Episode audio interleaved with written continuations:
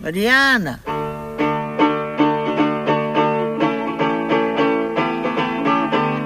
Folhetim da Mariana. Contos, cantos e descantes de mulheres em trânsito. Histórias de vida em 12 capítulos musicados. Faça-se a minha tia, depressa e não devagar, feita para Mariana enganar. Da maneira que eu hei de ir, ninguém há de desconfiar.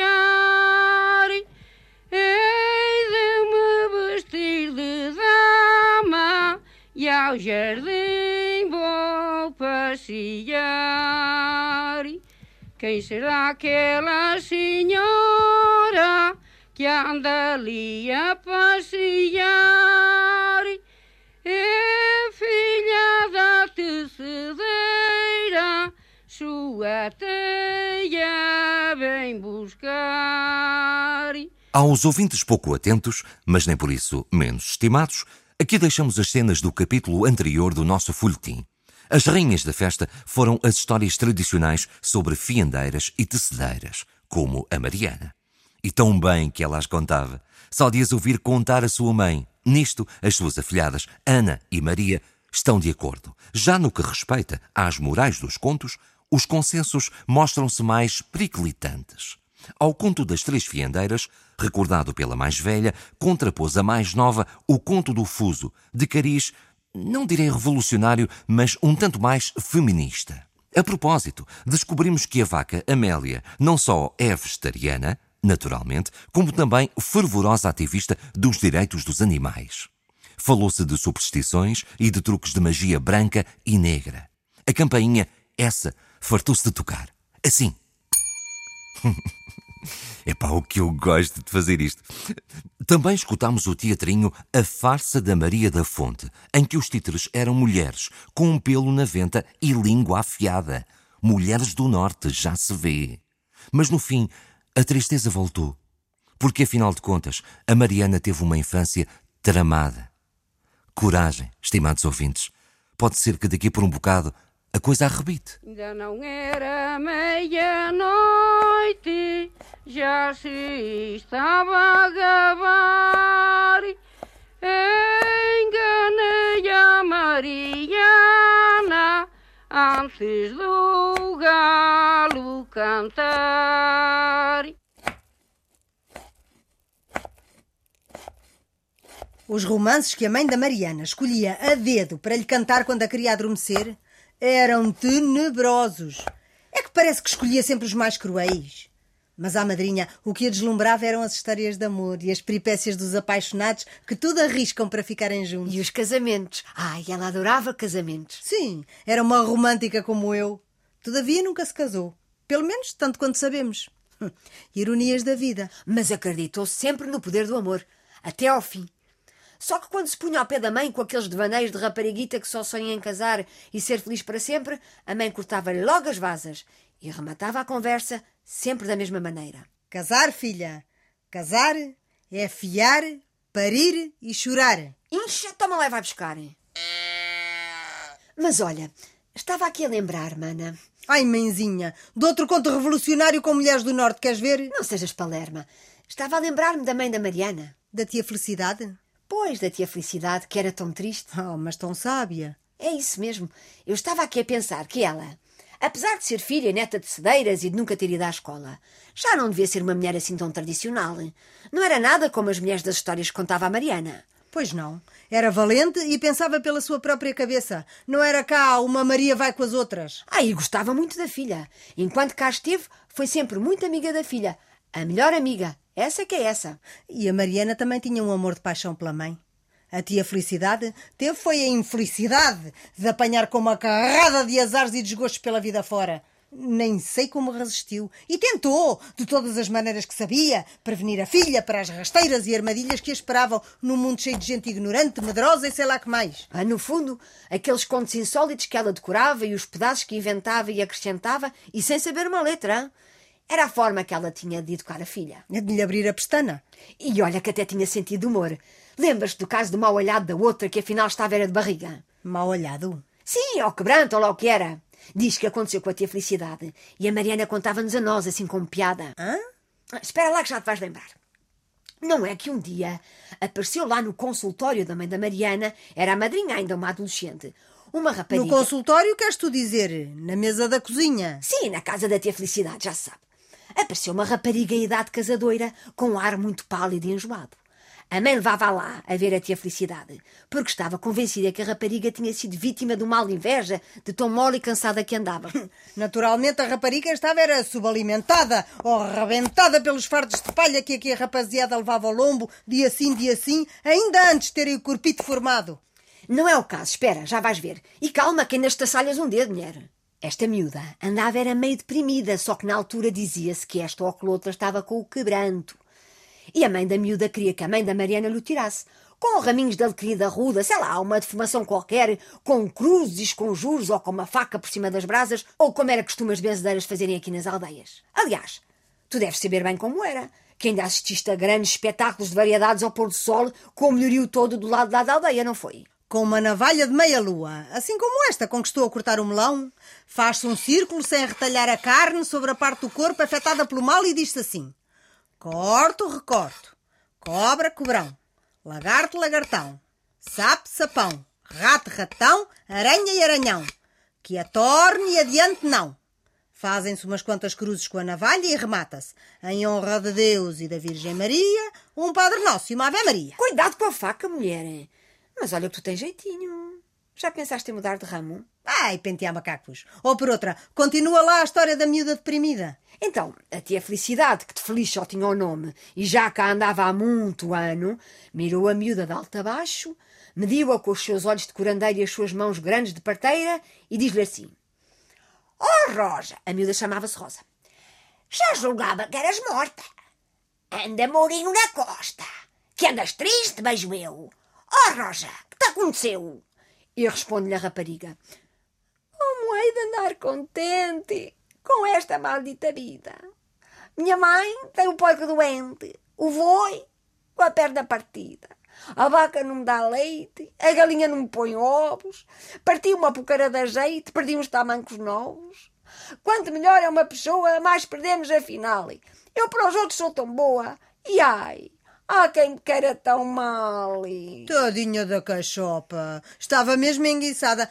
Mas olha lá, isso é o quê? Gil Vicente outra vez? Não é nada, Gil Vicente, aconteceu mesmo. Palavra. Deixa-me continuar, se não perca a toada. Onde é que eu ia? Ah, a miúda disse-lhe tal e tal e tal, e sou tão boazinha, e há quem me queira tão mal. Segue. E torna-lhe a felicidade. Ah, quem te queira tão mal, hein? Ai, como é que era? Ah, Ser-se boa... Ah, ser-se boa é perder, hein? Mas que chopita, afinal? Que queres com isso dizer? Aí a miúda respondeu-lhe que sim, que sim, senhora, que havia bruxas e que já tinha dado uma, das boas, e que ela lhe tinha dito que aquele festio era mal olhado. mal de inveja, carago. Então a tia Felicidade mandou a rapariga deitar-se, pegou numa moeda de três vinténs e na outra mão tinha um colete de rapaz, que eram coisas que se usavam para desfazer estes males. Não me perguntes porquê. Então porquê? Porque sim. E enquanto passava à vez a moeda e o colete por cima do corpo da rapariga, ia dizendo: Dois olhos te deram, os três te tiraram. Aí a rapariga começou logo a corar: Ui! São Pedro? Paulo? Ou seria o João, é? Quem te ateou o coração, é? Assim como do mar salgado sai o sal salgado, saia desta criatura todo o mal que lhe deram. Arco branco olhado, se te deu pela frente, que te corte, São Vicente. E a rapariga cada vez mais vermelha, não? Pois está claro. Se te deu por trás, que te corte, São Brás. Ai, Jesus! Se te deu à hora do meio-dia, que te corte, a Virgem Maria.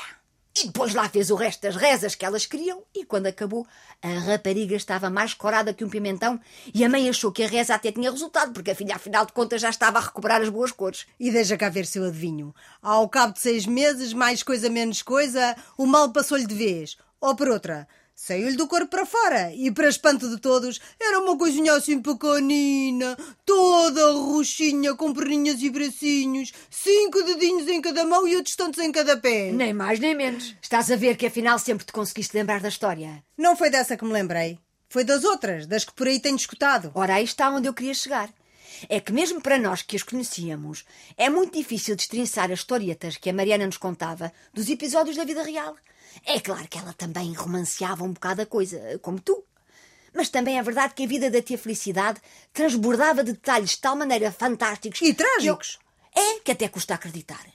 É caso para dizer que a vida da Felicidade dava um romance. Dos antigos e cantados, de faca e alguidar. Até já me estou a lembrar de um. Qual deles? Aquele da Dona Filomena. A da dona, que era muito linda e se penteava à varanda enquanto o marido ia à caça? Sim, e que certo dia lhe adornou a testa com a ajuda de um soldado que por ali passou. A sério? A tia Felicidade entrou numa história de ciúme e traição.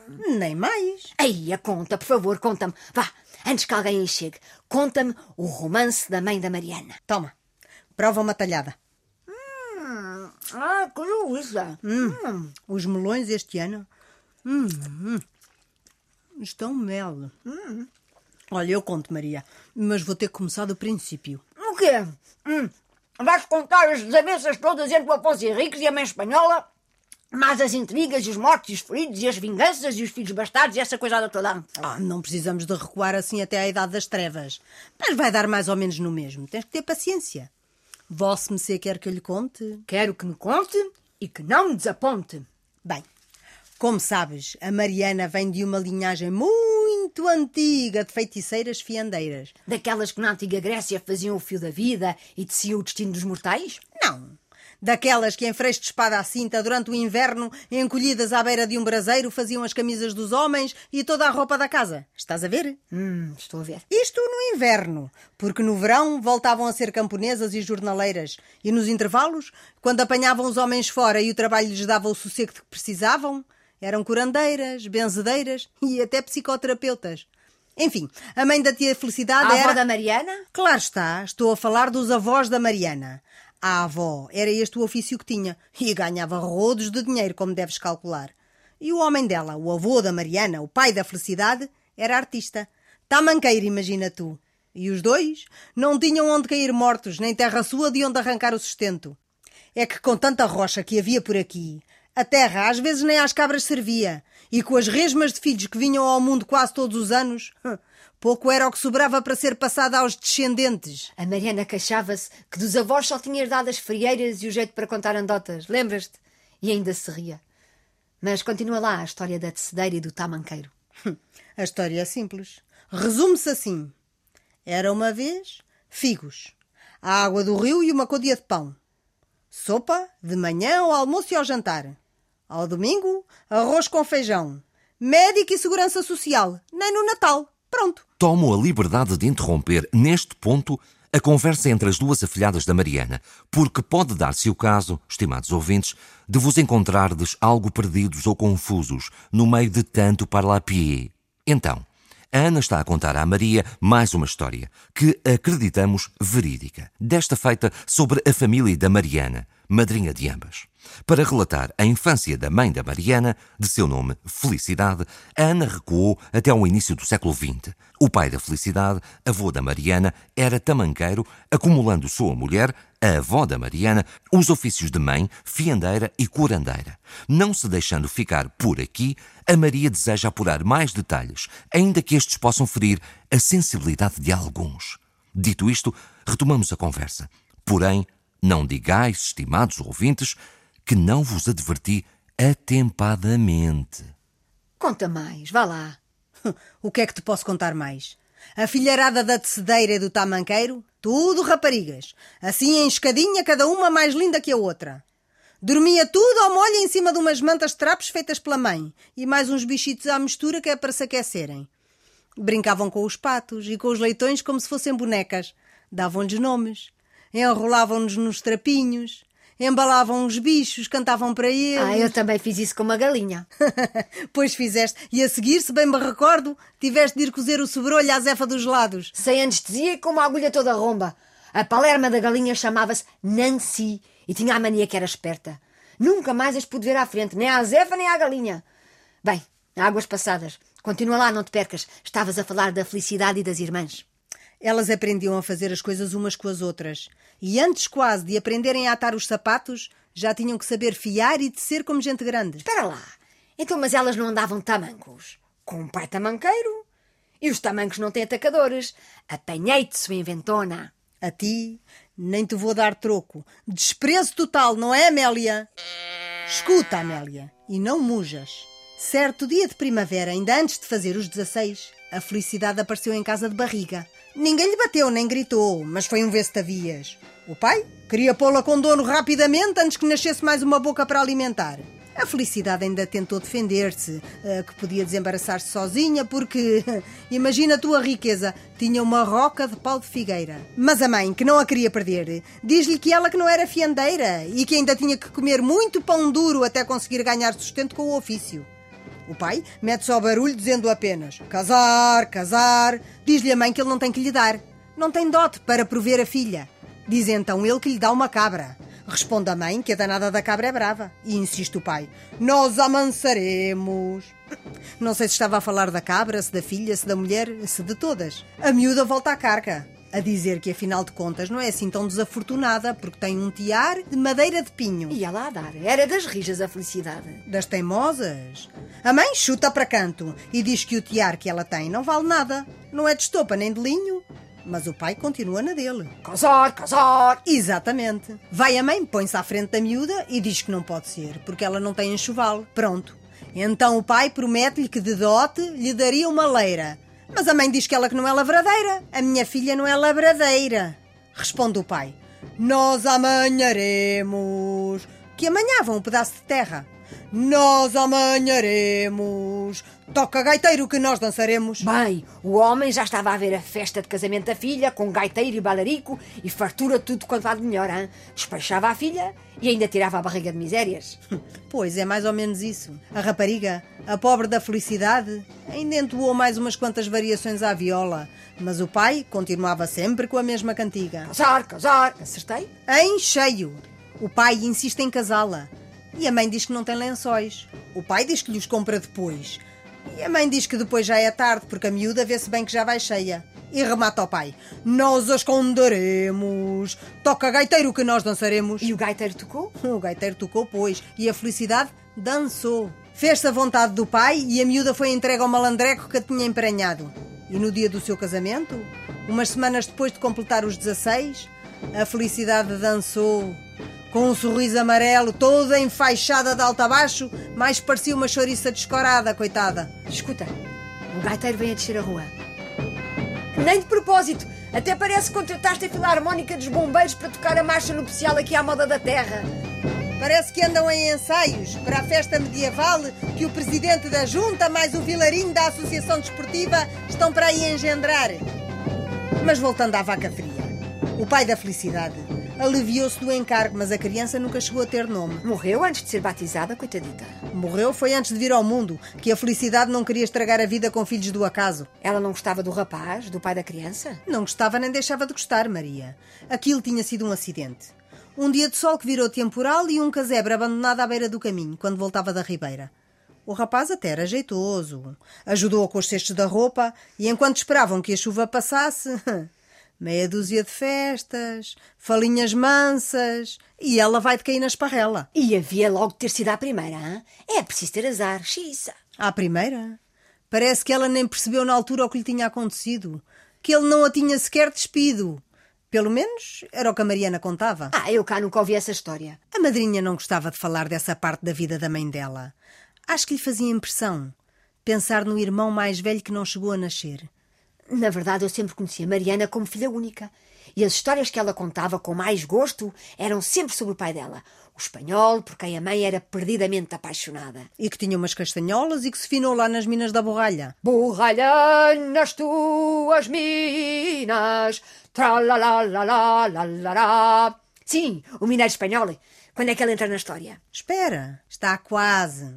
Logo a seguir a casar, já na sua casa, a felicidade fez um desmancho. Com ervas e assim. É lá, estou miúda ainda e já lhe corria no sangue a arte de curar e remediar, amaldiçoar e bem dizer, fazer e desfazer. Pois sim, mas desta vez a arte deixou às portas da morte que a gravidez já ia adiantada. Por isso sabemos que era um menino.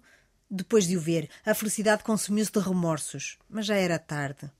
E depois, olha, azedou. Não deixava o marido chegar-lhe nem perto. E ele, a bem dizer, também não tinha grande interesse por ela. Ah, e ainda dizem, antes casada arrependida do que freira aborrecida.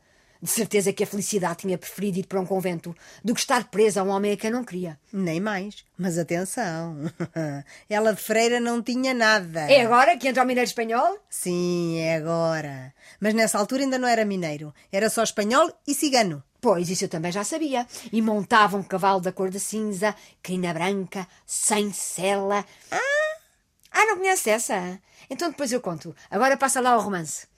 Então queres escutar o romance da Dona Filomena? Ou da Dona Felizmina? Ou da Branca Linda, ou da Cara Linda. Até há quem lhe chama o romance da Dona Francisquinha. É tudo a mesma coisa, Maria. Porque lá diz o velho ditado: mulher que é mulher, engana o homem quando quer. A paisagem é que varia. Qualquer semelhança com a realidade não terá sido pura coincidência. Mas não disfarces, porque ainda vais ter que me contar essa história do cavalo cor de cinza que o pai da Mariana montava. Não, senhora. Primeiro tens tu que acabar o romance da felicidade. Antes que chegue alguém, Ana. É que, afinal de contas, essa história é um segredo da Mariana, não é própria para se contar assim antes da missa do sétimo dia. Tens razão. A infidelidade da mãe da Mariana, com todos os pormenores cabeludos que me chegaram, tem de ficar só aqui entre nós duas. Nós as três, Amélia, nós as três. É que com um bocado de azar, Ana, ainda torna aí a aparecer a má língua da tia Jacinta, mais aquelas orelhas de tísica que ela tem, que Deus me perdoe. Orelhas de dumbo, mas é. Coitada, isso foi da idade, não sejas ruim. A propósito, tu sabias que as nossas orelhas e nariz continuam sempre a crescer até morrermos? Ai, pobre de ti. Se assim for, quando chegares aos 80, estás pior que o Pinóquio. Ah, tu, é melhor não falares em Pinóquio, menina Ana, que me fazes lembrar coisas tristes. Sim, aquela vez em que foste à caixa das bolachas da madrinha, às escondidas, e te apanharam com a boca no trombone. E tu vai de inventar aquela peta de que a tua mãe não te dava de comer há mais não sei quantos dias. E ainda juraste a pé juntos, à frente da tua catequista e pela alminha da tua irmã, que o teu pai te obrigava a jejuar todos os domingos. Não tinhas vergonha nenhuma na cara, tu nem na cara, nem lá. Seu cabelo penteava, seu cabelo penteava. Passou ali um soldado, passou ali um soldado, logo lhe arrochou a mão, logo lhe arrochou a mão. Lilaré, lilaré, lilaré, lilaré. O Folhetim da Mariana foi produzido por Maria Moraes para a Antena 1 apresentado, interpretado e musicado por Ana Lage e Maria Moraes. Narração de Rui Santos. Captação e pós-produção áudio de João Ruas.